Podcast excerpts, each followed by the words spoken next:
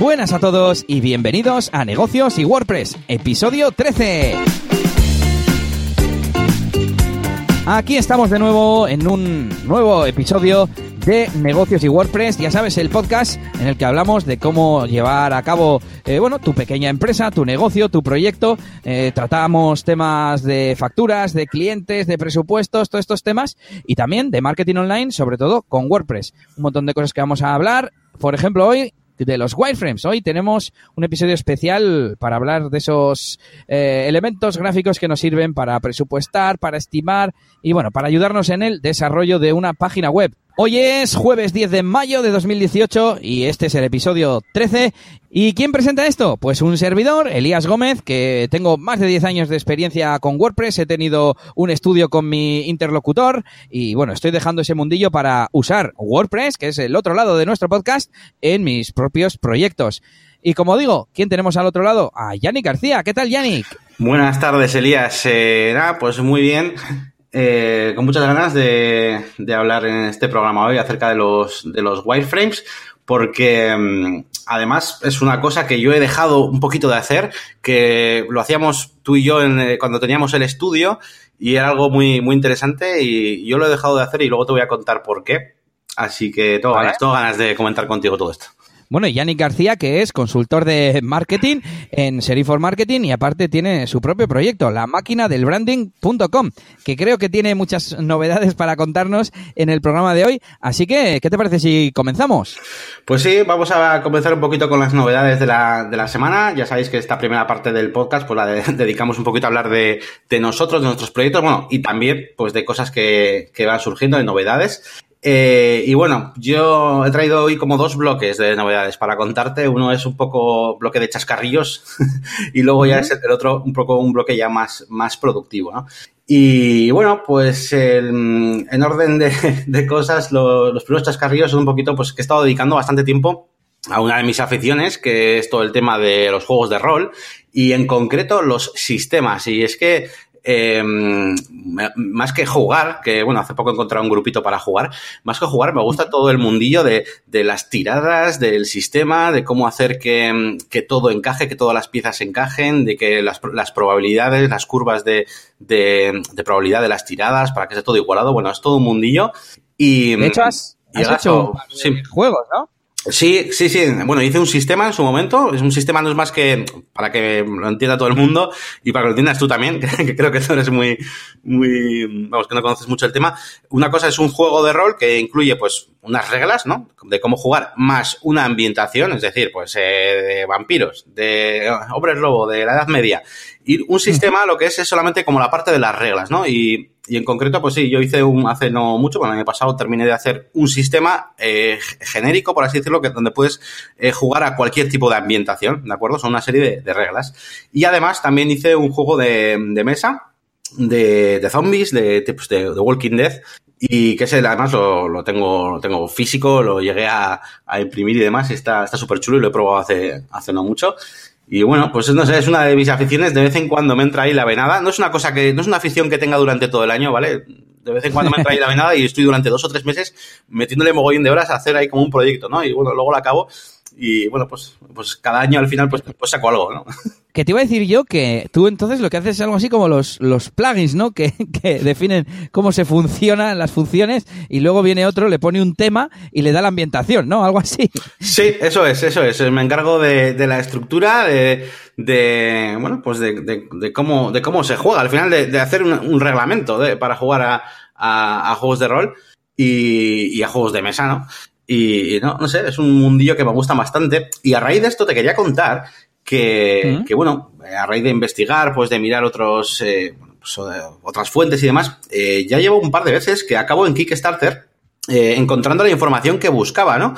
Y esto me ha ocurrido con estos los juegos de rol, pero también me ha ocurrido con, con otro tipo de búsquedas. Y es que últimamente ya casi estoy utilizando Kickstarter casi como, como una especie de, de buscador, ¿no? Cuando busco eh, pues cómo funciona, no sé, cierta información sobre, sobre proyectos y para ver si la competencia está haciendo algún tipo de, de empresa pues parecido a otro o a un cliente o lo que sea, no sé. Hay, hay muchos momentos del día que me veo buscando en Kickstarter y, y, es curioso, no sé, lo quería comentar porque con esto el rol me ha pasado, de hecho, estaba buscando cosas y tal, y recursos y, y acabado en Kickstarter. Eh, de un, pues, Pero en plan buscas otros juegos y ver cómo explican las cosas o lo que sea, algo así. Por ejemplo, imagínate, yo eh, dentro de lo que se hace en todo el juego, pues hay muchas partes, ¿no? y se me ha ocurrido buscar, oye, pues eh, juegos que mezclen el sistema Fate, imagínate que es, es, el nombre de uno de los sistemas, que mezclen el sistema Fate con cartas. Y he acabado en un Kickstarter de un tío pues que se ha hecho un proyecto pues que pues de esa manera. O de repente igual tengo un cliente que está, yo qué sé, sobre eh, un nuevo sistema para enfriar eh, naves industriales. Y busco en Google, eh, en, inglés y tal, lo que sea, y acabo en Kickstarter. Y es como, joder, pues o sea, hay información interesante también de cara a eso, a competencia, marketing, a ver, a ver un poquito cómo está el mercado. Sí, sí. Ya, que igual no hay un portal de, este tipo de juegos, pero que sin querer, como hay proyectos en Kickstarter, al final está ahí la información. Sí, sí, sí. Y vamos, que, que posicionan ¿eh? y tal. Como la gente además mete muy bien contenido y lo actualizan y demás, o sea, está, está bien. Ya, ya, ya. Y nada, ¿y qué más? Bueno, en eso he invertido bastantes horas, ¿eh? estos últimos días. Eh, ¿Qué más he hecho? Pues otro, bueno, otro chascarrillo era que he ido a ver la película esta de Avengers eh, Infinity War, que siempre, bueno, te suelo contar las pelis que veo. Y esta película que a todo el mundo le ha encantado muchísimo y ya me ha parecido bastante... Sí, me, le daría un 7, por ejemplo, y bueno, sí, un 7. Bueno. Un 7 es justo. Pero vamos, que no, no, no me pareció tanto, pero bueno, es entretenida así más y, y ya está. Y ya entrando en temas un poquito más, más serios de, bueno, pues de, de mi proyecto y de la agencia de marketing y demás, pues bueno, esta semana he subido, bueno, primero he grabado muchos vídeos, he grabado como cuatro vídeos. Eh, de hecho, he tenido la tentación de subirlos todos a la vez. y he dicho, no, no, a ver, vamos a, vamos a, guardarlos por si acaso, porque seguro que hay alguna semana que no me apetece grabar o lo que sea, o no puedo, y ahí los tengo, ¿no? Así que, bueno, grabo varios vídeos y he subido dos. He subido eh, uno hablando pues, sobre lo, bueno, lo que dije en el anterior episodio, hablando de sobre cómo. Mm, me estaba pensando y me estaba confundiendo. Iba a decir que, que he subido el de, el de cómo vender productos por internet, pero ese no lo he subido. He subido el, de, el de, cómo formar eh, el equipo, ¿no? Para la, para la empresa, ¿no? Y es que pues, últimamente me, me, encuentro, pues bueno, pues eh, empresas que tienen pues este problemilla, ¿no? Que no casan sus empleados con, con, su marca y bueno, lo podéis ver ahí en mi canal. Y, y, también he subido uno, un pequeño tutorial porque, bueno, Amaya, una, una chica del, del curro, y, Raquel también te, tenían eh, unas dudas del curro, me refiero de la, de la agencia de Serinfor, donde trabajo, y tenían dudas acerca del, del, uso de la pluma. Eh, ellas no hacen normalmente trabajos de diseño, pero sí que es verdad que como están todo el día pues con el tema de redes sociales y cosas así, pues muchas veces pues requieren hacer ciertas cosas y, bueno, pues la pluma la verdad es que es una herramienta imprescindible. Así que bueno, eh, me han pedido, oye, ¿me puedes hacer una especie de guía y tal? No para que lo suba, pero bueno, ya he dicho, mira, pues lo aprovecho, hago una especie de tutorial eh, que es una cosa como muy básica y no sé si del todo encajará con mi canal, pero bueno, yo ahí lo he subido y, bueno, se llama Tutorial Express, pero dura 25 minutos. pero tengo que decir, eh, por favor, que, la pluma no es de las herramientas más fáciles de explicar, eh, tú ya lo sabes. Así que bueno, creo que no está mal. Sí, es complicado. Bueno, Yannick, pues esto para ti, por esos vídeos. Un aplauso para Yannick. Y... Gracias, gracias, Elías. Eh, pues sí, la verdad que, que, una vez que empiezas ahí a, a, meterle caña y a grabar y grabar, pues la verdad es que te enganchas. Y, y, nada, bueno, cuéntame tú un poquito algo y luego continuamos con lo mío, que si no me hago aquí el pesado. Vale, vale. Bueno, pues tengo por aquí una especie de experimento que he hecho en eliasgomez.pro, que es una de mis páginas, que por cierto, siempre hemos dicho, ¿no? Que yo soy desarrollador WordPress, pero bueno, eh, poco a poco, como esa faceta la estoy dejando en pausa, ya incluso he renombrado el tagline de la página web. Y bueno, el caso es que el otro día, mmm, no sé cómo me surgió, y hice un experimento en mi página web en, en uno de los episodios del podcast que es, fue en el 159, en el de Reflexiones de un Geek, en el de tecnología que hago yo regularmente. Y lo que hice fue convertir el audio a texto con varias herramientas y pegar el texto. ¿Vale? Hice un experimento, digo, a ver si esto funciona y empieza a posicionar. Y sí, mmm, conocí, por cierto, un servicio que se llama keylogs.io. Uh -huh. Que, que, te lo comenté y dijiste que, pues eso, es, es como imitando a Kellogg's, a los cereales. Sí, sí. Y nada, puse en seguimiento una de, la, de los episodios y lo malo es que durante este tiempo mmm, he cambiado la estructura de URLs, entonces no me está funcionando. Mm. Pero sí que en Analytics puedo hacer una búsqueda, el slug se ha mantenido, entonces puedo hacer una búsqueda del slug y, y se ve claramente que ha aumentado un poco las visitas. A ver, tengo muy pocas visitas, no, no se nota mucho en cantidad. Puede ser hasta algo casual, pero no lo creo. Ya, ya seguiremos revisando esto y bueno, nada, Era un la experimento que quería comentar. La captura de Analytics, ¿no? Que me pasaste era eso, ¿no? La... Exactamente, exactamente. Y, y bueno, pues también justamente estos días escuché un episodio de Milcar, de Promo Podcast, pues digamos que mm, hablando en contra un poco, ¿no? De, de las transcripciones, de coger un audio, poner un texto de un podcast, porque claro, el podcasting tiene esa desventaja, digamos, ¿no? Que como es audio, pues no se indexa por Google, bueno, no se indexa o no posiciona, ¿no? Mejor dicho. Y nada, pues con las transcripciones, pues se pretende pues eh, solucionar un poco este problema y bueno, parece que funciona. No sé qué opinas tú, Yannick, porque claro, la transcripción automática no es lo mismo que una manual, que también hay empresas y demás que se dedican a ello. Hombre, pues eh, a ver, eh, a ver, es que claro, depende cómo lo, lo miremos, ¿no? Si lo miramos de cara al usuario que va a entrar en la página web, pues claro, esa transcripción, pues es, no, no es como muy conveniente, ¿no? Realmente tú cuando vas a leer un artículo, pues eh, tienes que publicar una cosa, pues leíble, legible, perdón, leíble. Eh, ya no solo porque esté, aunque esté perfectamente transcrito, o sea, cuando tú redactas un artículo, pues la forma de hablar y todo, pues es diferente. Entonces, lo normal es que si escribes algo, pues de cara al usuario, pues tiene que estar preparado para eso.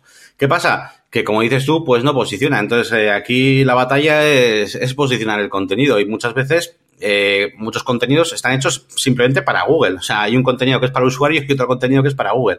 Y en este caso, pues, pues bueno, pues es así. A mí no me parece mal que, que haya estas transcripciones, pero bueno, evidentemente me parecería lo mejor que, que pudieras posicionar correctamente un audio, al igual que en YouTube. Eh, subo el vídeo de Jurassic Park y antes de que termine de subir ya me está diciendo que infrinjo derechos o que, automáticamente me salen las una traducción automática de algunos vídeos que estoy viendo en inglés o lo que sea, joder, pues igual no es tan complicado que, que no sé, que, que, la herramienta de Google pueda comprender, ¿no? Lo que hay en un audio.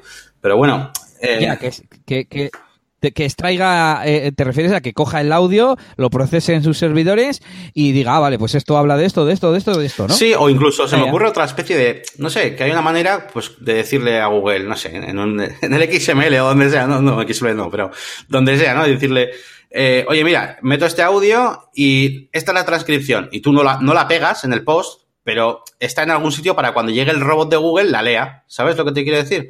Para que Google la, sí, la Google la tenga en cuenta. A ver, me estás Como, la, dudar como la porque- una imagen, el- eh, lo mismo. Claro, tú en el feed puedes poner algo diferente que en el contenido de la web. Entonces, por poder, podrías, claro, pero no se lo das a Google. Claro, es todo lo contrario. No sé, no sé. Estoy pensando alguna forma y no se me ocurre, pero igual hay algo mediante esquema o mediante, sí, alguna tag, ¿no? Al fin y al cabo, igual que tenemos las de Open Graph, pues una, eh, un contenido alternativo que sea la transcripción y que solo que el usuario no lo vea, pero Google sí, ¿no? Algo así. Sí, sí. Además, bueno, que no, no, hay, no hay que poner siempre y maximizar ahí la, us- la usabilidad y la accesibilidad para gente igual pues, eh, pues que tenga problemas de audición o lo que sea. Bueno, pues ahí está la transcripción. Siempre que tú, siempre que tú pongas transcripción y el usuario entre ahí y no se piense que es, que es, que has redactado un artículo, siempre que vea que es una transcripción de un audio, Ujú. Pues no me parece mal. Me parece como un recurso más. Oye, mira, pues tienes ahí la transcripción por si quieres incluso seleccionar y copiar cosas de las que hemos dicho. O sea, no sé, no me parece mal. Sí. Te iba a decir, eh, a ver, obviamente la transcripción literal de lo que se ha dicho, incluso un poco adaptada, ¿no? Porque yo puedo balbucear o lo que sea, pues bueno, no vas a poner los balbuceos, la frase bien puesta. Sería lo ideal. Pero bueno, aún así, te iba a aclarar que el objetivo es posicionar a Google. Por supuesto, yo he puesto transcripción automática en el título con un H2. Muy bien. Y, y- y la idea es que alguien que busque información sobre, en este caso, cómo descargar vídeos de redes sociales en el móvil, bueno, pues igual está buscando artículo en principio, pero se encuentra con mi podcast y dice, ah, pues mira, además tengo unos enlaces, tengo el esquema de las notas que utilicé, unos comentarios, y, sí, igual se lo puede hasta escuchar y todo, y, y, eh, al final encont- encontrar la información que él estaba buscando. Así que no lo veo mal. No, no, para nada. Pues nada, seguimos con más cosas. Eh, ¿Qué más te cuento yo? Pues mira, el otro día descubrí una newsletter, hablamos hace poco de mm, enlace permanente y precisamente ahí encontré otra sobre Gutenberg. es un, bueno, le llaman una newsletter, pero bueno, no deja de ser una página web que recopila pues enlaces y noticias sobre Gutenberg y que además tiene un archivo de esas newsletters en la web. Y, nada, pues interesante para el que quiera estar al tanto de Gutenberg. Y, bueno, pues ahí puedes ir descubriendo esos nuevos plugins que hablamos aquí a veces, novedades sobre el proyecto, etcétera. Y bueno, interesante. En esa misma newsletter descubrí un plugin para Gutenberg que se llama Atomic Blocks y que lo que hace es precisamente crear bloques nuevos para Gutenberg. A ver, estoy abriendo la página web para decirte cuáles son. Tenemos Call to Action, eh, Testimonial, Inline Notice, o sea, en plan una notificación en línea, eh, un icono para compartir en redes sociales, mm, un bloque de perfil de autor, que es como una mini ficha para poner una foto, un nombre y una mini biografía. Eh, venga, los voy a decir todos. Eh, uno de acordeón, un botón personalizable, mucho más que el que viene con Gutenberg, uno de drop cap, es decir, uno de párrafo, pero tienes la, la letra esta primera mayúscula grande, y luego un espaciador y divisor. Y, y, bueno, pues poco a poco va creciendo el ecosistema de Gutenberg y bueno, eh, hay que estar preparado para cuando salga porque eh, claro, no, no sirve de nada esperar a que salga y entonces ponerte a mirarlo porque habrá otra gente que ya te llevará la delantera y conocerá un montón de bloques y un montón de, no solo bloques, sino también pues formas de integrarlo con otros sistemas, etcétera, etcétera. Estoy viendo ahora la, página y además ha hecho un, ha hecho un theme, ¿no? Ha hecho una plantilla aquí con que también la, bueno, está disponible ahí, una especie de eso, de, plantilla con la, como demo, ¿no? De todos los elementos. Y ¿Cuál? ¿Dónde? en la de atomicblocks.com eh, si bajas, después de todos los elementos, ahí pone eh, theme demo, ¿no? Y hay como una plantilla donde se ven los elementos que se han usado. Bueno, pues ya me voy a mirar esto del tema cuando tenga un ratillo. Y nada, pues bastante, bastante interesante. ¿Qué más? ¿Qué más? Te voy a decir yo otra, sí, porque además la siguiente es de Gutenberg y ya luego te doy, te doy el turno. Tenemos novedades de Gutenberg en la versión 2.8, eh, que además salió, por lo que veo, el día de Star Wars, May the 4th, be with you. y nada, bueno, según dicen, pues eh, refinamientos Así en general van. Eh, hoy he leído otra noticia sobre la REST API que van integrando funciones y cosas. Son de esas cosas que no se pueden explicar, pero que, dejan claro que, poco a poco lo van completando, ¿no? Y eh, un bloque espaciador nativo. Ya teníamos en Atomic Blocks y en algún otro, pero bueno, ya tendremos un espaciador nativo que, está bien. Y bueno, pues un montón de novedades que yo a veces doy aleatoriamente alguna a ver si entiendo algo y en alguna pues hay cosas que me deja ver, no sé, que, que me parecen interesantes. Pero bueno, dejaremos como siempre enlaces en las notas del episodio. Nada, sigue tú, Yannick. Pues a ver, ¿qué más te voy a contar? Bueno, ahora que estás ya un poquito con el tema este de WordPress, eh, bueno, no sé si tiene mucho que ver, pero bueno, voy a hablar un poquito más de páginas web. Y es que, bueno, hemos estado haciendo los contenidos para la, para la, bueno, para la nueva página web de la agencia de, marketing de trabajo. Y nada, pues, pues nada, ahí he estado redactando contenidos. Y una cosa que sí me he dado cuenta es que, bueno, claro, como hemos diversificado y al final estamos escribiendo los contenidos, pues cada uno un poco lo suyo. Sí que es verdad que cada uno tiene pues una manera un poco de escribir un poco como, como suya, ¿no? Pero al final es que hemos decidido hacerlo así, porque es que si no, no lanzamos la página web nunca. Y es que es lo típico, de que estás ahí con los clientes, con los clientes, con los clientes, y al final no dedicas tiempo a lo tuyo. Y al final, mira, hemos sacrificado esa parte, ya lo iremos cambiando, ya lo iré yo cambiando poco a poco. Y hemos dicho, mira, pues oye, nos va a quedar un poco así cada uno de un padre eh, pero bueno, cada uno que hable de lo suyo, de lo que sabe y, venga, y los publicamos. Y, pues así lo hemos hecho al final. Así que nada, dentro de poco tenemos página web nueva de, de Serinform eh, Marketing, que está hecha un poquito pues con, con ese toque máquina de branding ahí, eh, intentando que explicar siempre pues hablando de los beneficios y de las cosas que hacen un poquito diferente contratar los servicios en esta empresa y intentándome alejar de las típicas características del servicio, de pues eso, de que, que si mi web va a ser responsive, que si no sé qué, que todo el mundo lo dice, ¿no? Y, Pensé que me ibas a decir que, estaba basada, o sea, hecha con Dreamweaver.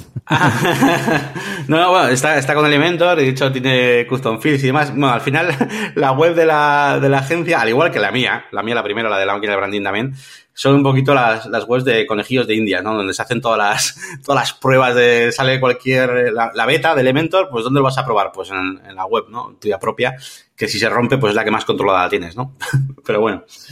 Y, y, sobre esto también, bueno, una cosilla que, que ya te comenté el otro día, que estábamos, eh, bueno, me decía la, la chica, un poquito la experta en SEO de, de, de la agencia, que, mm, que, teníamos que acortar URLs, porque yo tengo un custom post type de servicios dentro de la, de la web, ¿no? Eh, pues el dominio.com barra servicios barra eh, diseño gráfico barra banners eh, o diseño digital. Por ejemplo, Sí. Entonces, claro, que esa parte de barra servicio, pues bueno, pues que hacía que la URL sea un poco más larga y que quizás se mini perdía en algunos puntillos en el SEO y tal. Y, bueno, al final lo conseguí hacer como, como lo dijiste tú, no conseguí hacerlo de forma un poco más, no sé, tocando el núcleo de WordPress o de forma un poco más natural. Yo pensaba que iba a ser algo como más sencillo, pero no, no, al final con plugin... ¿Has dicho tocando el núcleo de WordPress? tocando el núcleo me refiero... Oye, no, a ver, vamos a explicar, vamos a explicar. Cuando yo me refiero a tocando el núcleo... explícate, explícate. Tocando el núcleo me refiero a utilizando eh, como cosas más cercanas al, al lo que ya viene por defecto en WordPress, por así decirlo. O sea, sí, con algún filtro o lo que sea, por ejemplo. O sea, me refiero, los ajustes, eh, ajustes permalinks, para que me entiendas, de WordPress, para mí es como tocar el núcleo. Pero no de programación, sino tocar. Es que, es que núcleo no es la palabra, es como. El... Sí, con las funciones nativas. sí, eso es, la, es la palabra, eso es la palabra, como algo más nativo, ¿no? Entonces, al final con plugins, y bueno, ya lo, ya cuentas tú luego un poquito lo que hace y tal, que fue, fuiste tú que me lo recomendaste, y en la sección de herramientas. Puedes contar, pues, cuéntalo, cuéntalo. Bueno, pues simplemente lo que hace el, plugin es, que te permite eh, customizar ¿no? y personalizar eh, las URLs de, bueno, pues de, de, Custom Post Type, bueno, de todo lo que quieras. ¿eh? Y además no solo puedes aplicar una regla general a toda la web, sino que ahora cada vez que tú entras en el editor de cualquier entrada o cualquier post, tú le das ahí a editar, a la típica barrita ahí debajo del título donde tenemos para editar el permalink, y está ahí todo desbloqueado para que escribas lo que te dé la gana, vamos, puedes escribir ahí, eh, personalizarlo totalmente. Y, Creo que estás hablando de uno que no es el que tenemos aquí apuntado, pero bueno, estuvimos mirando varios, a ver eh, si nos acordamos de dejar eh, varios de ellos, no solo uno o dos, porque eran tres o cuatro en total. Y mm, lo importante de, bueno, del que tengo yo, tenía yo para recomendar, que se llama Custom Post Type Permalinks, vamos, algo súper obvio, em, es que aparte de poder quitar el slug del Custom Post Type, como tú querías quitar la palabra servicios, también te deja utilizar eh, como las variables o los placeholders de las taxonomías. Entonces, eh, en mi caso, mm, eso yo lo he utilizado alguna vez y, también está bien. Y pues yo creo que... Ah, eso sí, te iba a preguntar sobre el tema este de las URLs más cortas, porque mm, yo sí que he visto en muchos sitios, pues por ejemplo, que el slug pues no tenga, tenga las palabras principales y que no sean muchas, ¿no? Pero yo sobre la URL completa que fuese corta no, no había leído, no... No sé si me puedes ilustrar. Eh, mira, si te digo la verdad, no es un tema en el que haya ahondado del todo. Yo más o menos, pues bueno, me fío de, lo que me dicen. Sí que, sí que tengo curiosidad y de preguntar un poco más a fondo realmente técnicamente a, qué se debe este, bueno, pues esta diferencia de, puntos, ¿no? De, que sea más, eh, bueno, pues optimizado para SEO. Pero sí que es verdad que hay veces que, mm, que no presta, ¿no? O sea, yo qué sé, pues dentro de la agencia, ¿no? Pues tú tienes serinfor.net eh, o lo que sea y Sinfortune.net barra servicios barra, o sea, evidentemente son servicios, o sea, no, no sé, no tengo tan, no tengo diferentes custom post type, van a ser todos servicios, ¿entiendes? Entonces ese servicios, pues sí que me, me da el ojo, pero yo no doy caraseo, ¿eh? Sí que eh, prefiero quitar. Sí, como que sí, me sobra. Eh, ahora, de cara al SEO técnicamente, pues no lo sé. Claro, tú buscas por ahí información acerca de todo esto y evidentemente te dicen que las URLs eh, cortas porque son más amigables y tal, pero creo que van por otro camino, porque te están intentando decir pues que a la hora de compartir, que a la hora de leerse, etcétera, pues que son más cómodas, más, más eso, más amigables, no más cómodas de leer. Pero mm, para mí, por lo que me, por lo que me han indicado, creo que tiene algo, una connotación más técnica, ¿no? Así que bueno, ya lo voy a preguntar, lo apunto por aquí y a ver si lo, la semana que viene os, os, bueno, en el programa que viene os comento a ver realmente qué, qué significa todo esto. Ya, te iba a decir eh, sobre lo de los servicios y los custom post types. Claro, mm, tradicionalmente los servicios se han puesto siempre en páginas y las páginas no tienen una, un slag de página o de servicio ni de nada. Entonces es un poco equiparable a eso. Y mientras eh, comentabas, he buscado un artículo, me ha salido moz.com y dice que mm, es preferiblemente en general URLs cortas de 50 a 60 caracteres.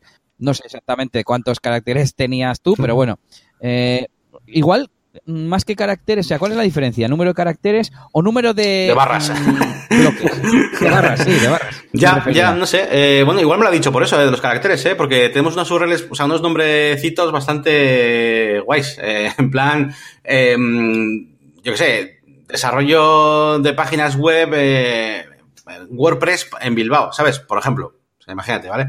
Entonces, eh, claro, igual es por las, por las palabras o por las, por, vamos, por los caracteres, ¿eh? Y no es tanto por el tener una palabra ahí en medio con un slash. Así que, bueno, ya te digo que no, no sé, yo voy a preguntar y a ver si os lo puedo comentar mejor. Y ¿qué más? Bueno, una cosita más de WordPress, te quería contar un pequeño misterio, el caso de las pestañas fantasmas en el editor de WordPress que me ha pasado esta semana y mm, se parece al caso de la pestaña HTML que no funcionaba, que ya comentamos en el programa anterior, pero es otro, caso, es otro, es otro caso diferente. Eh, no, que, de hecho no lo he conseguido arreglar, ¿eh? ¿eh? no sé qué demonios pasa. O sea, estoy, estoy haciendo, de hecho, la, otra instalación de WordPress y todo. O sea, es que no, no, vamos. En fin. Eh, este caso, Lo, que, lo que me ha ocurrido es que he ido al editor de WordPress y no estaban los botones, ni el visual ni el HTML, solo estaba el botón este de, expandir, del modo, no sé cómo se llama, el modo este de pantalla completa, ¿no? Y, y nada, y que y nada, y he quitado todos los plugins, y he quitado los temas, y, nada, y que no, no había manera. Total, que llega a un foro donde no me han, no me han dado las, eh, o sea, el motivo de por qué funcionaba, pero sí me han dado la solución, que ha sido ir a eh, tu perfil, mm, activar, de, o sea, deshabilitar el editor visual que se puede hacer desde tu perfil, guardas, lo vuelves a desmarcar, guardas y ya está. Y vuelves a salir. Mm, ¿Por qué pasa esto? Pues no lo sé. Pero si a alguien le pasa un día, mm, pues eh, antes de que os voléis la cabeza, pues eh, esta vez que hay, vas a mi perfil, o a tu perfil en este caso que se llama el menú, y activas, guardas, desactivas, guardas y, ya está. Así que bueno, lo quería comentar porque igual a alguien le ha pasado o le pasa en el futuro y pues hay que saberlo. Está, bien saber. Bueno, te voy a comentar yo dos que, de hecho, antes he dicho, ah, estas que son de Gutenberg, pues me quedan otras dos de Gutenberg. Uno que te quiero recomendar a ti es un plugin que se llama Full Screen Menu for Elementor. O sea, para Gutenberg no, en este caso es para Elementor. Pero bueno, em, y es eso, pues un, bloquecito que sirve para tener un menú de estos que ocupan toda la pantalla entera, en plan con palabras muy En ese teníamos uno, con palabras pues pequeñas, porque teníamos muchas secciones, pero teníamos uno, full, screen. Sí, sí. Ah, pues qué chulo. Oh, pero ese, ese era ese era más el típico mega menú o no sé cómo, cómo le llaman, pero este yo me lo imagino más pues para tres, cuatro, cinco elementos, pero de estos que son grandes y salen en, en mitad. Pues ya sabes dónde lo voy a poner, ¿no? Quieres para probarlo. En la máquina de branding. Además que tampoco tengo muchas secciones, así que me viene perfecto, mira. Vale, vale. Bueno, y tenemos ahora otro, otra recomendación, otro plugin, en este caso, eh, compatible con Gutenberg. Es un nuevo bloque que nos permite insertar fotografías de unsplash.com, que es un, un sitio web que ya hemos recomendado aquí, parecido a Pixabay. Y bueno, este plugin lo, lo descubríamos en el podcast de Repositorio WP, que ya, que ya recomendamos aquí eh, programas atrás. Y nada, bueno, pues eh, para tener fácilmente acceso a, fotos gratis, pues muy, muy fácil de utilizar y muy recomendable también. Y por último, mi última noticia es un tweet, fíjate tú, un tweet. Y es que Fernando Tellado ha compartido unos pasos que son necesarios hacer para Google Analytics y para que no, bueno, para que guarde el tiempo de datos adecuado. Eh, dice que hay que ir a, mm, mm, mm, a ver que lo tengo por aquí. Dice, urgente, si no cambias el periodo de retención, el 25 de mayo, fecha de San RGPD, Google Analytics solo guardará 26 meses de datos. Y nada, pues hay que ir te da como los tres pasos y una captura, lo dejaremos también en las notas del episodio. Y bueno, si queremos que, que guarde más de dos años, bueno, dos años y dos meses, tenemos que ir y, modificarlo. Así que nada, eso también, consejo del día. Y nada, ¿qué no, nos falta por ahí una cosilla eh, pues algo mm, relacionado un poquito con el branding. Ya sabéis que de vez en cuando pues eh, os traigo alguna, alguna cosa relacionada con marcas y demás. Y bueno, es una campaña curiosa que ha sacado Michelin, que ha sacado un tema, una canción, vamos, un rap, que se llama eh, Break Beat, bueno, break, pero break de, de frenar, ¿vale? No de, no de, de break beat, vamos. Y, y, nada, es un, una campaña en teoría pues para que sigas como tres pasos eh, a la hora de pues dejar una distancia de seguridad y tal. Eh, y bueno, pues han hecho ahí un, un rap y ah, pues está chulo, no sé, eh, me, ha, parecido curioso. Sí que es verdad que me ha costado coger un poco el concepto y tal, eh, porque luego os dejaré en, la, en, los enlaces, dejaré la página web, ¿no? Porque todo esto, esta campaña tiene, tiene una página web, ¿no? Si tú buscas Breakbeat Michelin o los tres pasos, que se llama así también, o Trendy Drivers, que puedes buscarlo en, también en, en Twitter y así, te, te, sale todo esto, ¿no? Pero bueno, tiene una especie de landing page y ahí te sale el vídeo y luego debajo pues te, te explica, ¿no? Ah, pues eh, se llama así la canción por esto y porque es un poco rebuscado, pero bueno, me ha parecido original y gracioso y no se suele ver habitualmente pues eh, este tipo de cosas, vamos, todos los días. Eh, que te saquen Michelin pues una canción y tal para, para salvar vidas, ¿no? Al final es, es un poquito eso, no, no, se trata de venderte Michelin, sino que han hecho un poco una campaña, pues eso, ¿no? Para eh, cuestión de, de, esto de seguridad en tráfico y tal. Eso es. Para concienciar. Pues guay, guay. Me lo miraré porque ya sabes que a mí me gusta el rap, así sí, que sí. le echaré un vistazo. Pues nada, eh, si quieres ya cambiamos de tema. Después de haber pasado de las, de las recomendaciones de plugins a las novedades, pasamos a las recomendaciones de plugins que no son novedades. vale. Bueno, la primera que tenemos por aquí es el servicio del que os hablaba.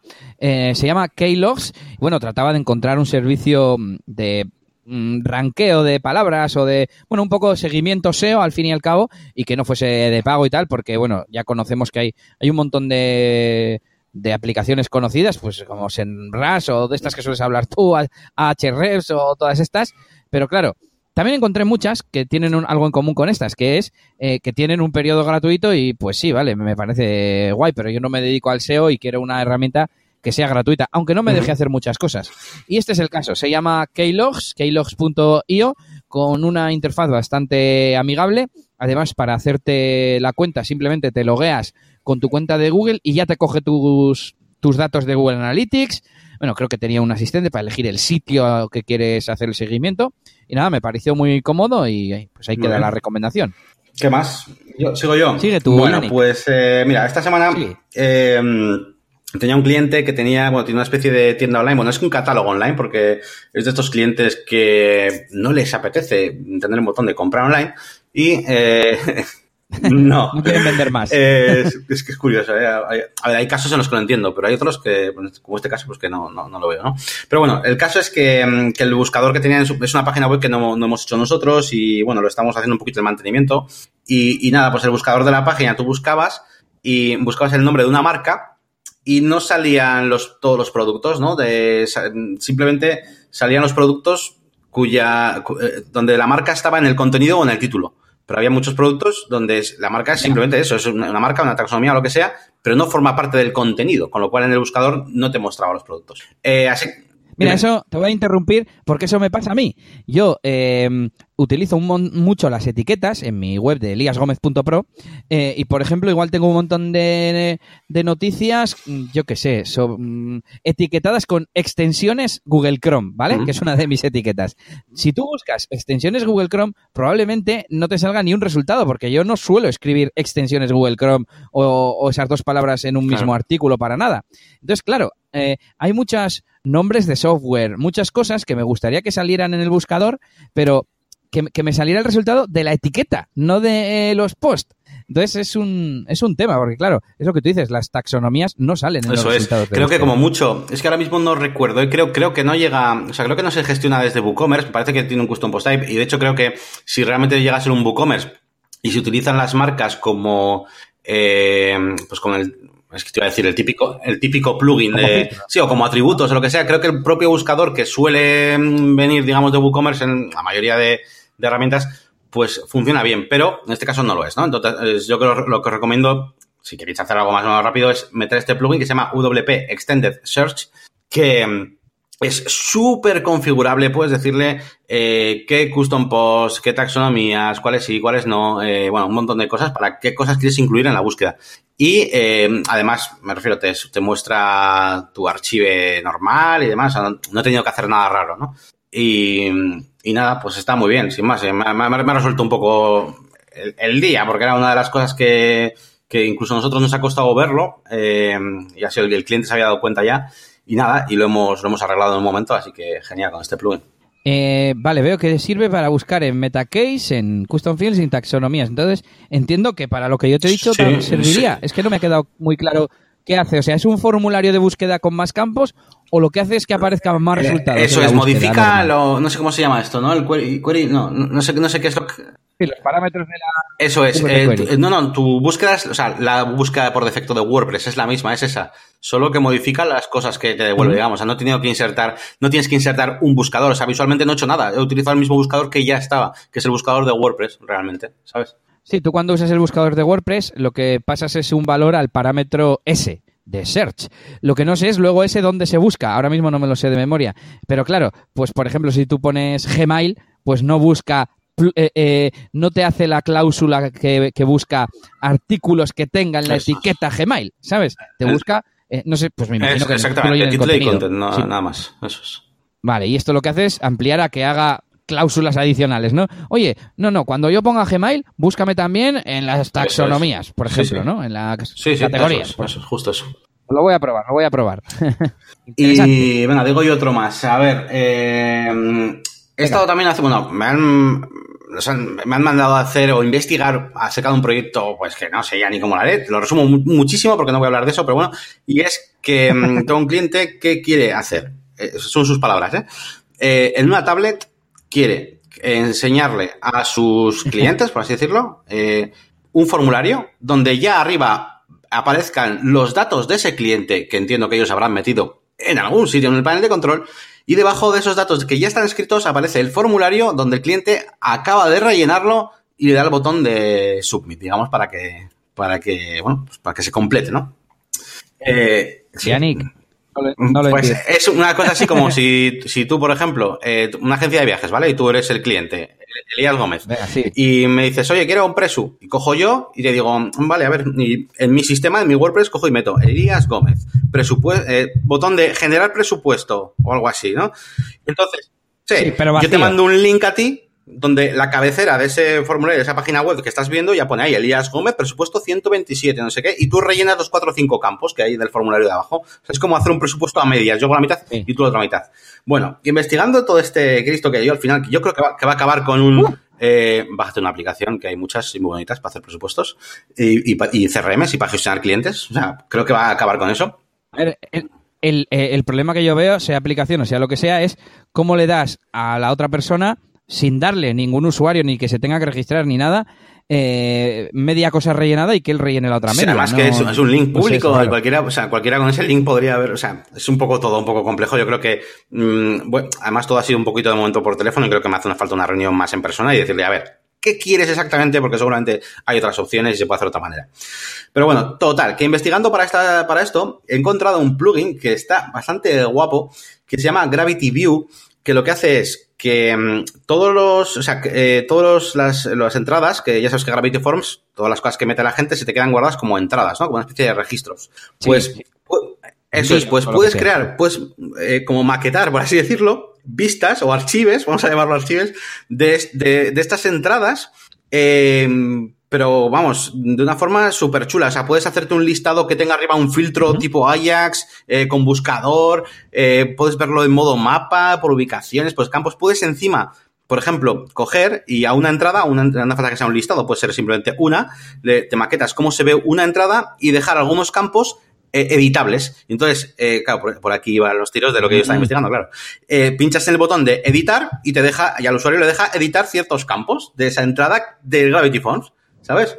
Está, está guapo, la verdad, le he visto muchas posibilidades. Claro, no lo he usado para nada y realmente no os puedo decir ahora mismo, pues mira, lo he usado para esto. Pero me ha parecido eh, muy chulo. Si manejáis, por ejemplo, muchos datos de, de clientes y demás y queréis tener, pues eso, como una especie de, de, bueno, pues de base de datos con todo eso que tenéis ahí, eh, esto está súper bien porque, porque vamos, eh, te puedes crear como tus propias pistas. Es una especie de, de mm, Airtable, ¿vale?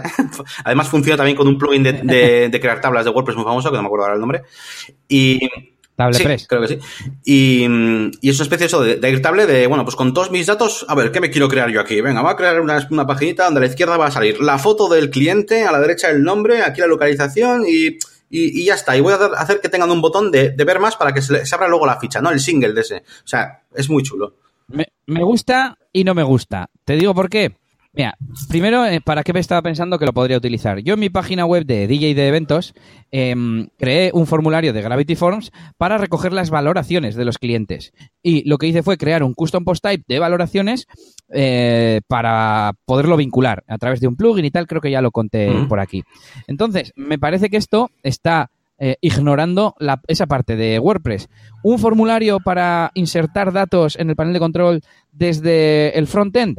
Correcto. Mm, hay incluso plugins que sirven solo para eso, para crear un formulario que se vincule con el custom post type.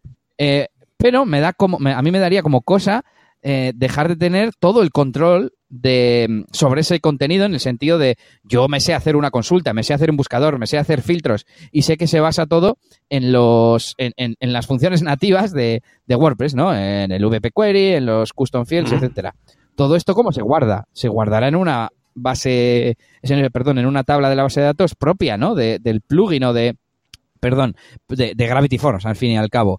Y claro, pues ya no es la estructura de los posts de WordPress, etcétera. Sí, te entiendo perfectamente. Y de hecho, yo cuando estaba mirando todo este tema, yo a mí lo primero que me ha venido a la cabeza es, joder, que yo prefiero tener un custom post drive de clientes y hacer luego lo que me dé la gana con eso. ¿Sabes? Con sus campos y sus cosas. Pero claro, de hecho, eh, esto tiene su propio importador de Excel y todas sus cosas. Y, a ver, esto es para lo que, para lo que es. Eh, yo, vamos, por las capacidades que he visto.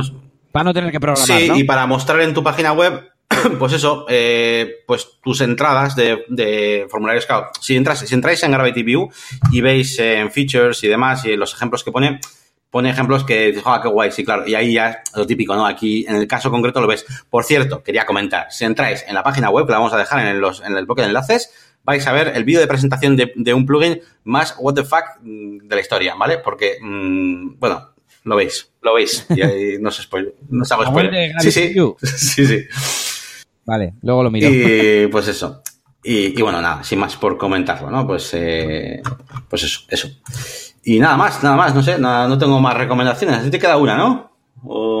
Eh, sí, me queda una que la he añadido creo que hoy y es que ha sido un plugin que he utilizado hace poco porque he reorganizado el menú de mi web de eliasgomez.pro y tenía un apartado que era un submenú, o sea, había elementos de segundo nivel y era una, bueno, un poco engorroso eh, ir eliminando uno a uno porque tienes que desplegar el elemento del menú, ir a eliminar otro, otro y así hasta que terminas. Y dije, tiene que haber un plugin que me borre de, golpe y lo hay. Em, este plugin, por un lado, te permite eliminar eh, un elemento sin tener que desplegarlo ni nada con una pequeña X y al lado de la X sale otro icono que son dos X, una doble X. Y si pulsas en ese te borra eh, toda la jerarquía de, de ese elemento, ¿no? Entonces, para borrar submenús completos, pues es. perfecto, tío. Lo, he estado, lo he estado, o sea, me refiero, lo he necesitado, no me ha dado por buscarlo, no, no he pensado que habría. Y, eh, joder, sí, además la web nueva que estamos haciendo en Serinfort tiene unos menús que flipas con un montón de cosas dentro. Y era como, joder, tío, puse como de demo, ¿no? No puse los finales. Entonces tengo que ir borrándolos y los que estaban anidados unos dentro de otros, joder, qué rollo, tío. Vale, vale, qué guay. Pues te, te voy a dar otra recomendación que te puede servir. Si no me equivoco, ahora mismo no me acuerdo del nombre ni nada, pero seguro que es fácil de encontrar. Hay un plugin que te permite meter un menú dentro de otro menú. Entonces, de esa forma tú te creas tu menú de marketing, tu menú de diseño gráfico, tu menú de no sé qué, y luego puedes eh, mostrarlos dentro de un macro menú que contenga todos. Eh, ¿Para qué sirve esto? Pues, por ejemplo, para que el menú de diseño gráfico luego lo muestres solo en diseño gráfico o en otro sitio, en no sé, bueno, quizás te pueda servir. Ahí quedan las recomendaciones de herramientas del episodio de hoy y nos vamos ya, como no, con el tema central. Hoy, como os hemos anunciado al principio, vamos a hablar de wireframes. Wireframes, no sé si os sonará, si habréis visto esto en algún lugar, pero bueno, os vamos a explicar ahora mismo en qué consiste. Mm, me viene, Yannick, eh, la traducción literal, pero igual la traducción literal sería más adecuada para el tema de 3D que controlas tú. sí, sí, sí, sí. Bueno, ¿qué es un wireframe? Bueno, un wireframe es una especie de, bueno, es un e-, elemento gráfico que nos sirve, como decíamos al principio, para hacer una idea rápida de cómo va a ser una página web sobre todo cada pantalla de una página web, cada pues eh, la parte del blog, la parte de los artículos, la parte de la home, la parte del quiénes somos. Em, bueno, sirve para tener un pequeño dibujo, croquis, esquema. Hemos tenido muchos nombres nosotros a lo largo del tiempo. Y nos sirven los wireframes para diferentes cosas. Sirven para aclararse el propio desarrollador o diseñador cómo quiere que sea la web. Eh, quiere, sirve para explicarle al cliente cómo va a ser su página web, incluso como una herramienta comercial, ¿no? Porque, como decía Yannick antes, muchas veces los clientes no se hacen a la idea de de cómo va a ser su página web. Nosotros eh, enseguida, en cuanto vemos la idea de lo que queremos hacer, ya sabemos cómo va a quedar, pero los clientes no. ¿Y qué te parece, Yannick, si cuentas tú cómo, cómo empezamos nosotros a hacer estos wireframes, que también, dependiendo de para qué sea, pues tienen un formato, una herramienta diferente, etcétera? Sí, bueno, pues eh, a ver... Mm, eh, todo empezó un poco, eh, claro, son como dos, dos caminos eh, que, andamos al mismo tiempo, ¿no? Por un lado, es una herramienta que nos ayuda a nosotros mientras estamos desarrollando o bien presupuestando, como bien has dicho, para poder tener claro que cómo va a ser la página web. porque claro, cuando tú afrontas un nuevo proyecto y por mucho que hables con el cliente y demás y ves todo, pues, sus necesidades, pues todavía no, eres consciente de todas las cosas que va a tener la página. Entonces, necesitábamos algo más, ¿no? Algo más que una simple descripción en un presupuesto, eh, tanto para nosotros mismos, para poder ponerle un valor más eh, cercano a la realidad, tener, en cuenta la mayor cantidad posible de cosas, como para que el cliente eh, pueda decidir antes de, empezar el proyecto si va a querer ciertos elementos o no. Y, y, además que todo lo que es eh, visual, pues es mucho más fácil de entender. Yo, eh, yo ya te he dicho antes que yo hoy en día ya no los uso y me arrepiento muchísimas veces, pues porque eh, muchas veces le intento explicar al cliente, sí, bueno, cuando estés en tal sección, claro, si estamos en una ficha de un producto, pues habrá un bloque de, ¿sabes? Todo eso de un vistazo lo ves, ¿sabes? Y entiendes lo que es una ficha. Y, porque otro día me decían, ¿no? En una reunión que tuve, ¿pero aquí llamas ficha del producto? Claro, y, y es como, pues, toma, a esto que está aquí, pum, y se lo plantas en la mesa, ¿sabes? Esto es una ficha. Encima lo has visto en mil sitios, lo has visto, ¿no? Solo que igual por ese nombre no caes en lo que es. Eso es. Entonces, bueno, eh, ¿cómo surgió? Pues bueno, pues eh, es como una, necesidad, ¿no? Sobre todo, pues para poder, yo creo que más que nada para poder atinar bien eh, con, con, los proyectos. Yo creo que, no me acuerdo, es que no me acuerdo muy bien cuál fue el primero, pero seguro que fue mm, después de de haber, de haber tenido algún mini problemilla con algún cliente, dijimos, a ver, a ver, a ver, a ver. Claro. Eh, entonces, eh, bueno, pues eso yo creo que sería el momento. Sí, además, em, digamos que en función de las necesidades, pues eh, igual hay para webs que simplemente con un... Porque ahora vamos a hablar un poco de las formas en las que lo podemos hacer y las herramientas. Entonces, lo más básico sería papel y un esbozo, un croquis de, por ejemplo, una home. Eso, pues yo ya lo consideraría un wireframe, pero claro, muy, muy básico. Por cierto, quería aclarar que el, nivel de complejidad que puede tener un wireframe normalmente son em, recuadros, bloques eh, en los que se ve el contorno de un rectángulo, un cuadrado, líneas, etcétera. Si acaso de vez en cuando pueden tener un color de fondo, normalmente así gris, normalmente suele ser en, blanco y negro, en escala de grises. Y em, Luego suele haber textos que indican, pues por ejemplo, si un recuadro es la cabecera, pues pone cabecera. Eh, si un recuadro es una foto, pues pone foto. O igual a veces lleva el típico icono, ¿no? Pues una foto, el típico icono con la montaña y el, y el solecito de que, es una foto. Pero Yannick, yo creo que normalmente los wireframe no tienen contenido como tal, ¿no? Son siempre textos de muestra y demás. Sí, eh, no, no, estoy pensando, alguna vez sí que hemos puesto eh, pues o sea, algún cliente que igual tenía alguna cosa muy concreta que poner en la portada y era un valor muy importante, pues hemos, pero es que no, ni siquiera, porque ponemos un placeholder y ponemos un texto dentro que pone, aquí va la foto del cliente de no sé qué, ¿sabes? O sea, no pones, más que nada, nos forzamos a hacerlo, porque muchas veces a nosotros, que manejamos ahí Illustrator y Photoshop que flipas, pues no nos cuesta hacer igual un poquito más. Pero preferíamos cortarnos en ese sentido y dejarlo más feo para que el cliente se fije en lo que se tiene que fijar, que es la estructura y demás. Eh, porque si no, al final se acaba fijando un poquito en el diseño y en cuanto tú le empiezas a meter algo de color, el cliente te va a mandar un email y te va a decir, oye, es que no lo quiero de ese color. Y es como en plan, a ver, que no, que le he puesto por poner eso. Y, y tal. Eh, me estoy acordando, bueno, no, igual me, adelanto, me adelantaba, pero es para que, no sé si te acuerdas de que una vez hicimos un wireframe eh, en bloques recortados. ¿Te acuerdas?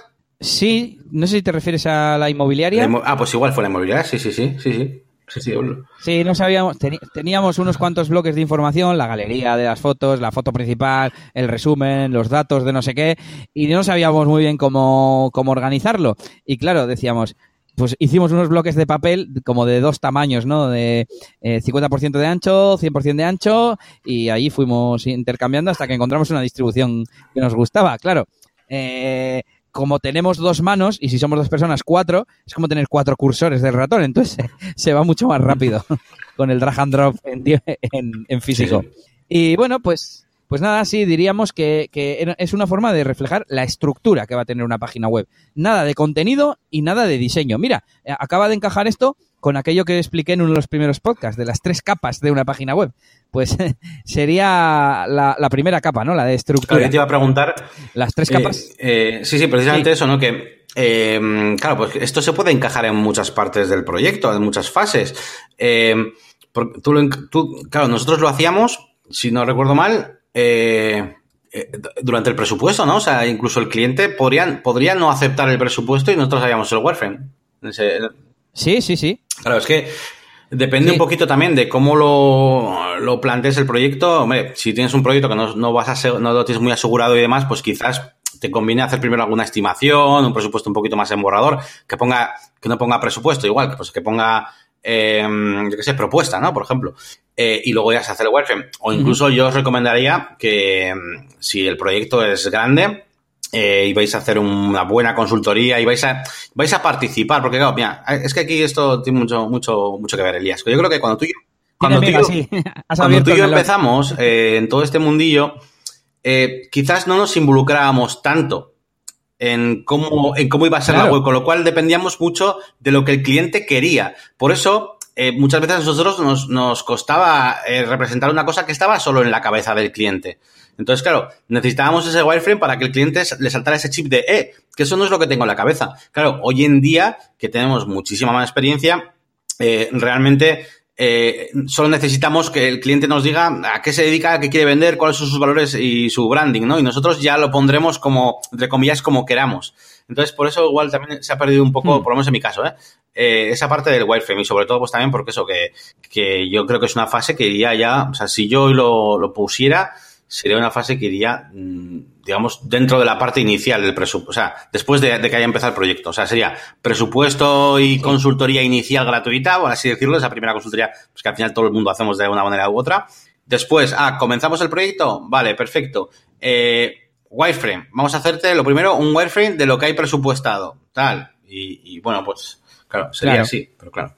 Es que todo depende de dónde quieras poner la barrera de pago, ¿no? Al final los pasos van a ser que te digan qué quieren conseguir y a partir de ahí empiezas a, trabajar, a hacer, a pensar mm, a qué le damos más importancia, a qué le damos menos importancia, etcétera, etcétera, y empiezas como a, voz, a bocetar que eso es lo que es un wireframe. Claro, hay muchos clientes que hasta que no ven eso, digamos, eh, transformado, eh, esas ideas y toda esa información que te ha transmitido, transformado en algo físico, entre comillas, algo, eh, es que me sale en, palpable, pero no palpable en el sentido literal, sino algo que él pueda ver, ¿no?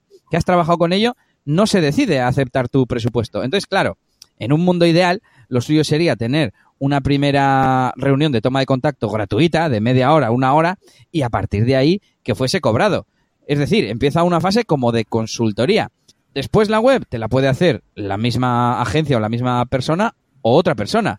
Pero bueno, en un mundo ideal sería así. Luego cada uno tiene que decidir si, si esa barrera de pago la pone antes o después del wireframe. Nosotros la poníamos después porque veíamos que era, pues bueno, una inversión de tiempo, pero que luego daba sus frutos en forma de, de proyectos. Sí, sí de acuerdo. Además me acuerdo de haber eh, reflexionado sobre ello y en algunos proyectos hacerlo y en otros no.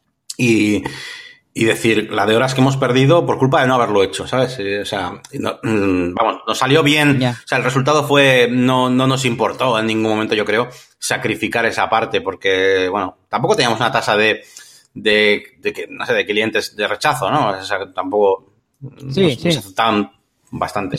Es verdad, sí. Eh, quizás el, el, problema era más cantidad y de clientes, digamos, o de proyectos y, precio en sí mismo. O sea, que el proyecto tenía que ser más caro porque sí, no, pero no porque eh, no compensara o porque no hubiera que hacer el wireframe. Y bueno, retomando, si te parece, el tema de las herramientas, hablaba yo del papel y ya lo has anunciado antes, pero o lo has adelantado, pero usamos mucho, claro, en papel es como la primera toma, el primer esbozo, pero luego nosotros utilizamos durante mucho tiempo software de, diseño, pues eso, ya lo has dicho, Photoshop, mm. Illustrator, tú sobre todo. A mí me gustaba mucho, como yo no controlo mucho de Illustrator, que es lo más adecuado porque es vectorial. Eh, a mí me gustaban mucho eh, los dibujos de Google, la herramienta de, dibujo, que al fin y al cabo pues podías hacer también tus símbolos, tus grupos, tus, tus cosas repetibles, mm. etcétera. Y, por último, llegamos a utilizar varias aplicaciones específicas para hacer wireframe. Me estoy acordando de una que era como basada en Java, no me acuerdo del nombre, no sé si tú lo recuerdas. No, Y, y, Tú, tú te solía gustar bastante hacerlo en Illustrator, como te sientes muy Sí, cómodo ahí. eh, lo que- a ver, es que claro, hay como dos mundillos, A ¿no? ver. Esto está la parte, pues eso, de, de hacer un esquema y transmitir al cliente, pues cómo va a ser y tal, un poco pues por encima, que era lo que normalmente hacíamos. Y claro, luego está todo este mundo que ha ido evolucionando y que los hace interactivos, ¿no? O sea, tú te haces tu wireframe y que, pinches encima de un elemento de menú y te lleva a otra cosa, etcétera. Que todo esto se utiliza hoy en día mucho, pues también para temas de usabilidad y para crear apps y todo ese tipo de cosas. Pero claro, ahí sí que sí eh, tenía que ser algo eh, dentro del proyecto y demás, y que mm, también dependiendo un poquito del tipo de cliente que teníamos en ese momento, pues no era una cosa que el cliente iba a valorar y, y a pagar, en el fondo. Con lo cual, yo tiraba a lo que mm, más rápido iba a conseguir que yo pudiera transmitir al cliente eso. En mi caso era Illustrator, porque lo manejaba muy bien y muy rápido, y en tu caso eran otras aplicaciones que también las manejaban muy rápido. Pero bueno, era un poco por eso, por rapidez y, y ya está, y porque me sentía muy cómodo, ¿no? Y al final, yo siempre suelo decir que me gusta mucho el Photoshop y Illustrator porque son creo que los dos únicos programas en los que pienso en algo, lo tengo en la cabeza y puedo representar exactamente eso. O sea, puedo crear esa imagen o esa, lo que sea. Entonces me siento muy cómodo con ese programa y lo hacía por eso. Pero no, no es por otra cosa, ¿eh? No es porque tenga ninguna funcionalidad de Illustrator que, o sea, simplemente lo hacía por eso. Sí. Es una buena reflexión porque sería- lo, lo- lo ideal sería que mm, todo el proceso eh, esté interconectado. Eh, es, un, es un poco absurdo hacer en la herramienta que sea un dibujo que luego tú no, no puedes transformar en diseño, claro. ¿no? Sin embargo, bueno, del Illustrator podías transformarlo al Photoshop para hacer luego la web o lo que sea. Pero también hoy en día se lleva el tema de los prototipos, que es una cosa intermedia entre... bueno, Entre el mockup No sé, y el wireframe. Sí, sí, algo así. Bueno, al fin y al cabo, que, que tenga cierta funcionalidad, ¿no? Y me acuerdo, ya he encontrado el, el software que te decía que se llamaba Wireframe Sketcher. Ah, sí, No sí. sé si te suena. suena, me suena, me suena. Y ese te permitía exportar pues en HTML, en F- Flash o en no sé qué. Y, y nada, pues era mínimamente interactivo. Pues podías tener un menú y ir a las distintas pantallas correspondientes. Y luego yo, el último que he utilizado se llama Balsamic Mockups, sobre todo porque tiene una versión que se conecta con Google Drive. Así utilizas el almacenamiento de Google Drive en lugar del del servicio y era relativamente barato. Pero bueno, ya hace mucho que no hago ningún wireframe. Y no sé tú si llegaste a utilizar alguna herramienta de específica, digamos, de wireframe, de mockups o así. Pues sí, he utilizado eh, varias, pero bueno, sobre todo de, Google Drive. eh, Las que están conectadas con Google Drive, me suena una que se llama Mockups, pero con, con Q. Eh, estoy viendo, estoy justo ahora viendo las capturas de, la- de pantalla y creo que era esta la que usaba. Y luego en cuanto al balsam, el Balsamic también lo, también lo he utilizado. Pero, pero no sé, ya te digo, como nunca he llegado a hacer realmente una fase completa donde, oye, mira, pues voy a hacerte pues todo como es la experiencia de usuario y tal, eh, de la página web, ¿no? Y ya dentro, he entrado ya en proyecto, como no lo he hecho así, eh, pues al final, pues como mucho me he limitado a, a usar, a usar Illustrator. Hoy en día, si tengo que hacer, eh, si tengo que hacer algo para explicárselo a un cliente, eh, seguramente se lo haga, se lo haga en Illustrator o en Photoshop o lo que sea. Bueno, en Illustrator seguramente lo haría. Sí, sí. No es, no es lo más correcto del mundo. Cualquiera que me esté escuchando está diciendo, joder, este tío, con las herramientas que hay y demás, y con la importancia ¿no? que, tiene, que tiene esta fase. Pero tienes que entender que, que para mí, o por lo menos por el tipo de clientes que yo manejo, que qui- quizás no son proyectos demasiado grandes, pues de momento no, no puedo permitirme el, el lujo de, de- de perder ahí tantas horas eh, y demás para un cliente que muchas veces ya te digo que no valora todo este tipo de cosas porque, eh, ya te digo, los clientes que, que tengo yo no vienen a quejarse y a decir, uy, es que la web no está optimizada porque el 60% de los usuarios eh, eh, les gusta hacer clic en la parte de la izquierda porque no sé qué. O sea, no, no, es, no es eso, ¿vale? O sea, tenemos clientes, eh, Elías y yo, que iba a recordar una frase que, nos, que nos, ha llegado, nos han llegado a decir mucho, que es, eh, cámbiame ese texto para ver cómo queda este nuevo que te paso. ¿Sabes? Y es como en plan, perdona, o sea, es un texto, ¿cómo va a quedar? ¿Sabes? O sea, entonces, pues, pues eso, que vamos, que no, no puedo permitirme el lujo de perder ahí horas y horas y horas para esto. Simplemente, dime, dime. estaba, estaba acordándome de estos servicios online de, de mockups y tal que te sirve para hacer prototipos. Eh, de hecho, estaba viendo alguno aquí. Bueno, ahora te lo digo. Y, y, claro, que te permiten incluso pasarle una URL al cliente y que haga anotaciones y cosas de estas. Es que, vamos, eso es imposible porque es lo que tú dices. Em, ese cliente, ese tipo de cliente no tiene las capacidad. Marvel, Marvel App, por ejemplo, es una de las que lo hace. Eh, no tiene la capacidad de, decirte, pues eso, de yo qué sé, una cosa es pasárselo al experto de SEO, ¿no? Y que te diga, bueno, pues esto así, esto así. Tú, por ejemplo, en la agencia les tienes al lado, en la silla de al lado. Pero imagínate que fuese un equipo descentralizado. Pues bueno, es una herramienta estaría, una herramienta de esa estaría bien. Pero los clientes que mm, con los que hemos trabajado, pues eso, un, un esquema rápido hecho en media hora o una hora y luego ya se hará el diseño en Photoshop y punto, y sobra. ¿Sabes dónde voy a hacer un, un, wireframe? En Elementor voy a hacer un wireframe. Y, en serio, yo estoy pensando ahora mismo y, o sea, yo creo que es genial porque, vamos, tienes todo el sistema de columnas, de navegación, de puedes poner elementos grises y ya está, te los puedes... Mira, es más, es más. ¿Sabes qué puedo hacer? Eh, no, puedo guardarme bloques y hacerme mi propio eh, biblioteca de, de, para hacer, para hacer wireframes de con placeholder y con lo que quiera, ¿sabes? Y encima tengo la opción de modo responsive y no sé qué. Eh, tú me comentaste un día un plugin, ¿no? Que, había, que era para compartir un post privado. Pues se lo puedo enseñar así al cliente. Sí. Pues mira. Eh, de hecho, te, te, voy a poner uno en compromiso. tú los diseños, si tú tienes que diseñar una web, ¿la diseñas hoy en día primero en Photoshop o más o menos lo puedes hacer con Elementor? Mm, una web corporativa, ¿vale? De una empresa normal. La puedo hacer con Elementor. Eh, a ver, que son varias cosas, claro. La puedo hacer con Elementor. Me gusta y prefiero diseñarla con Photoshop o Illustrator primero. Eh, pero mm, también depende de lo que el proyecto requiera. Y con lo del proyecto requiera no me estoy refiriendo simplemente, ah, pues depende de si paga mucho o paga poco el proyecto es grande. No, me refiero sobre todo al contenido del que tenga el cliente. Porque em, si el cliente tiene, por ejemplo, eh, suena un poco así y tal, pero es... Muchos campos, por ejemplo. Sí, sí, eso es, eso es. Si, por ejemplo, tiene muchos campos, em, o tiene, incluso te iba a decir, aunque no sean muchos campos, que tiene, por ejemplo, una entidad corporativa ahí, pues con un montón de fotos, de cosas, de cosas que son chulas. Em, joder, mi cabeza es como, vamos a crear algo, algo, algo chulo, algo nuevo, algo, ¿entiendes? Sin embargo, si, si la empresa no tiene más que cuatro cosas que contar y y no, no, no hay un contenido que, que, realmente sea, no sé, que me dé ideas para poder crear algo con un diseño más o menos eh, pues diferente, pues yo directamente lo, lo hago con Elementor.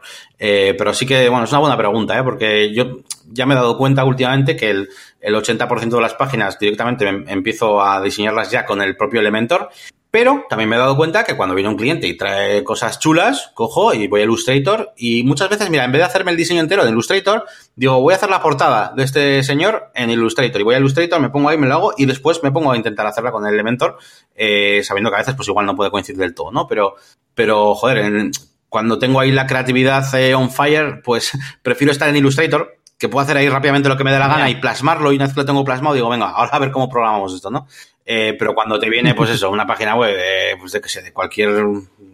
Es que iba a decir algún oficio, pero para que nadie se sienta ofendido, ¿no? Igual a decir la típica, una página web de un X, ¿no? Un abogado, de un. De un... Comercio de barrio, ¿no? Al final es lo que queremos decir. Comercio de barrio. Sí, o, o, que, no tenga nada que aportar, ¿no? Yo qué sé, es una tienda online de. De, yo qué sé, de, de, un ultramarino, ¿sabes? Que vende, pues eso, colacao y chocolatinas y aceite y leche. Pues ¿Cuál es tu diferencia? Eso es, eso es. Es como, si al, fin, mira, si al final acabo siempre de branding. Si es que, si no hay nada del cliente que me haga ver que es un poco diferente lo que sea, ¿por qué, ¿por qué me voy a inspirar en hacer, en qué me voy a, yo a inspirar para hacerle algo diferente? Sí, se me puede ocurrir, me puedo, pero porque sí, ¿no? Pero lo que mola, lo, lo, lo, bueno, es cuando realmente los valores del cliente, de, de, marca del cliente, te inspiran para poder hacer ese diseño raro. Y por eso, pues el 20% de los que vienen les hago un diseño especial. El resto, pues, pues nada, pues el Elementor que, oye, que también se puede hacer cosas, ¿eh? Pero bueno. Vale, vale, vale. Hablando de elementos, tenemos por ahí unos retos pendientes, no sé qué tal los llevarás. O para otro día, ¿no? sí, para otro día, para otro día, porque bueno, ya, ya te comentaba hasta el telegrama, no sé ayer voy, que claro, yo estaba allí enfrascado en hacérmelo ahí con los custom post type y todo, y, realmente no es necesario, así que. Bueno, igual me lo grabo este fin de semana. Igual me lo grabo este fin de semana. Vale, vale. Pues yo creo que aquí terminamos el tema de los wireframes. No sé si quieres dar alguna conclusión o estaba pensando eh, qué herramienta podemos recomendar para esto. Mm, cualquiera de las que hemos comentado. Pero bueno, también depende, como hemos dicho, de si queréis que sean prototipos interactivos o no. Yo os recomiendo mirar pues en Alternative 2 mismamente. Eh, os, os dejaremos el enlace, por ejemplo, a a Balsamic Mockup y ya ahí miráis alternativas, hacéis filtros en función de si queréis que sea online o de escritorio, etcétera, etcétera, si queréis que tenga prototipado, etcétera. Por ejemplo, una herramienta de escritorio seguramente no tenga URLs para compartir con nadie. Sin embargo, online pues será más probable. ¿Alguna recomendación, Yannick, o consejo último? No, no, pues nada, el resumen que pues el objetivo de los wireframes que, bueno, pues yo sí que aconsejo que si podéis utilizarlo, lo utilicéis para acercaros más al, cliente y, que luego pues no perdáis eh, horas en balde, pues porque el cliente ve cosas que no se esperaba o lo que sea.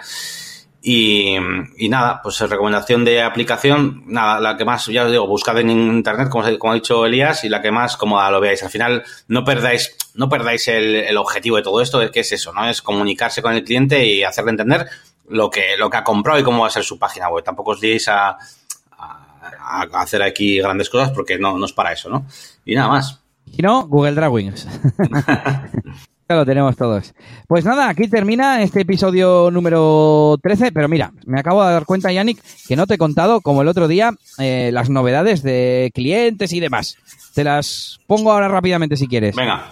Bueno, pues en esta quincena ha entrado, eh, han entrado siete posibles clientes nuevos y uno ha aceptado. Así que, bien. Muy bien. Y de los, de los que ya estaban antes, eh, tres han sido rechazados eh, dos sigo negociando y uno también aceptado. Así que dos clientes nuevos en esta quincena y no va mal, no va mal el año, yo creo que lo vamos a acabar bien y tiene pinta de que el 19, el 2019 va a ser mucho mejor. Eso es, esto va, va para arriba, o sea, es una, una curva hacia arriba, ascendente, así que nada, me alegro, me alegro.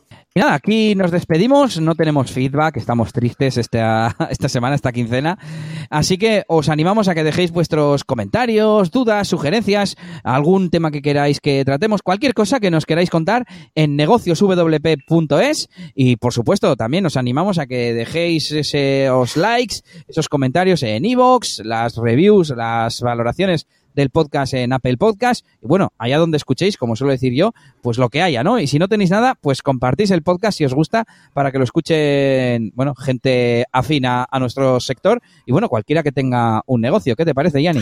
Pues perfecto, perfecto, eso es. Y bueno, y si nos quieren contactar a nosotros directamente, pues mira, pues pueden ir a tu página web, bueno, a una de tus páginas web que tenemos eh, eliasgomez.pro, que recopila un poquito pues todos los eh, ámbitos, todos los sectores que tocas y luego eh, djelias.es, que bueno, es la web donde eh, pues ofreces tus servicios como eh, disjockey. Eh, Y bueno, luego también, pues, evidentemente, a mi proyecto, ¿no? A mi página web, que es la máquina del branding.com, eh, que bueno, podéis comentar, eh, podéis dejar ahí un, un mensajito en el formulario de contacto, podéis suscribiros si queréis eh, a mi zona de descargas, que suelo ir actualizando plugins. Mira, esta semana he actualizado los plugins de, ese pack de la máquina de branding en la, web. Y si no, pues también pues eh, os podéis pasar por YouTube para ver alguno de mis vídeos, dejarme comentarios por ahí. Bueno, que será por sitios que nos podéis hablar, para que luego no tengamos feedback de, nadie. Así que... y además, esa zona de descarga que tienes es gratuita. Por cierto, eh, los vídeos se pueden ver también en tu web, ¿no? En el blog.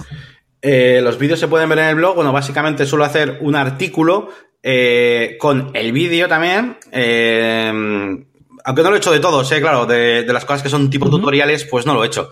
pero de la mayoría de cosas sí lo hago. Y luego, pues bueno, pues a veces suelo ponerlo, editar el pie o lo que sea.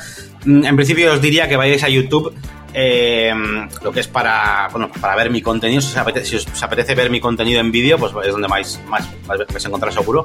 Y bueno, la web tenéis más, pues eso, artículos, ¿no? Si os apetece leerme, pues eh, ahí mejor.